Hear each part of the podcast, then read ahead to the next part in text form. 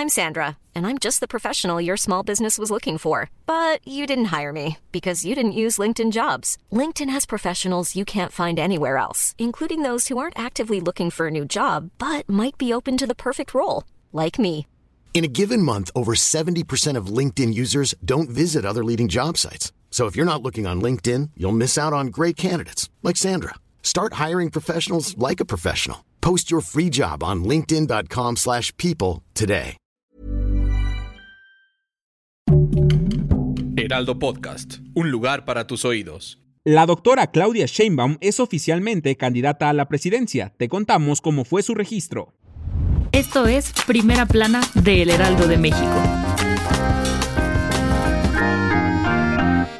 Cada vez estamos más cerca del día más importante para la historia del país y por ello estamos más cerca de los candidatos. En esta ocasión, Claudia Sheinbaum Pardo se registró como candidata presidencial por la coalición Sigamos haciendo historia ante el Instituto Nacional Electoral para la elección del próximo 2 de junio de 2024. Por ello, planteó principios generales del gobierno que va a encabezar el 1 de octubre de 2024, entre ellos un gobierno honesto sin influyentismo, corrupción e impunidad, mantener la división entre el poder económico y el poder político, gobierno austero con disciplina financiera y fiscal, garantizar las libertades de expresión, de reunión, de concentración y movilización. También van a respetar y harán respetar la diversidad política, social, cultural y sexual de la sociedad, garantizar la igualdad sustantiva de las mujeres y el derecho a una vida libre de violencia, dedicar presupuesto para garantizar los planes de justicia, programas sociales, educación pública gratuita, acceso a salud pública y medicamentos gratuitos, acceso a vivienda, salario y pensiones, entre otros más. La candidata presidencial insistió en el llamado a participar en el arranque de la campaña el primero de marzo en el Zócalo y a participar en la jornada electoral del 2 de junio, pues por primera vez en la historia, después de 200 años, una mujer podría llegar a la presidencia. ¿Crees que por primera vez gobierne una mujer en el país? Escríbenos en los comentarios tu opinión.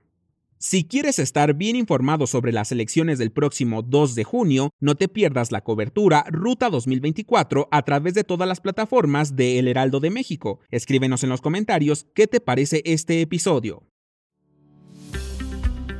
Miles de mexicanos se reunieron en la Plaza de la Constitución de la Ciudad de México y en al menos 100 ciudades más del interior del país e inclusive en 7 países, entre ellos España, para exigir que las próximas elecciones sean libres, limpias y prevalezca la democracia. Frente a Palacio Nacional, el experredista Fernando Belaunzarán dijo que en ocasiones pasadas se había evitado mencionar el nombre del presidente y de otros políticos. Sin embargo, esta vez resaltó que es importante dar a conocer que el gobierno federal es parte del problema, puesto que tiene que entender que no es el candidato. Además detalló que la democracia significa que el país pueda tener alternancias en los gobiernos, si es que así lo pide la sociedad. Es por ello que se pide que el voto sea libre y cuidado, y que la o el próximo presidente se decida en condiciones de igualdad. En tanto, en España, decenas de conacionales se concentraron frente a la residencia de la Embajada de México en Madrid, en un acto de unión a la marcha por la democracia donde cantaron el himno nacional mexicano y Cielito Lindo.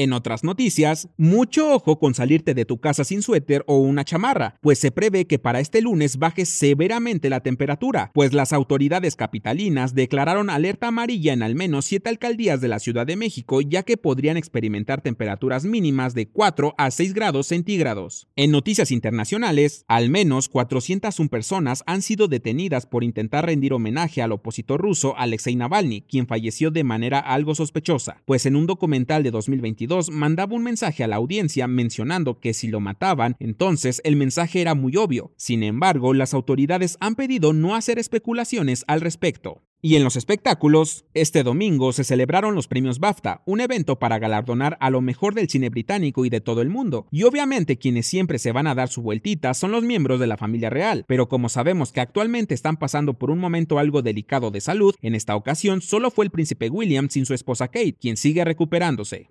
El dato que cambiará tu día. Ya se ha hablado muchas veces de que la inteligencia artificial está superando a la ficción, y esto parece estar avanzando demasiado rápido, pues se creó un dispositivo para poder comunicarse con la inteligencia artificial sin necesidad de usar la voz o hacer sonidos. Este dispositivo capta y transforma señales eléctricas de movimientos similares a cuando hablamos con nosotros mismos, por lo que un sistema de conducción puede enviarle señales a computadores y así dar órdenes. Este dispositivo fue nombrado Alter Ego y busca que los humanos se fusionen cada vez más con la tecnología como tecnologías computacionales inteligentes. Yo soy Arturo Alarcón y nos escuchamos en la próxima. Esto fue Primera Plana, un podcast del Heraldo de México. Encuentra nuestra Primera Plana en el periódico impreso, página web y ahora en podcast. Síguenos en Instagram y TikTok como El Heraldo Podcast y en Facebook, Twitter y YouTube como El Heraldo de México. Hasta mañana.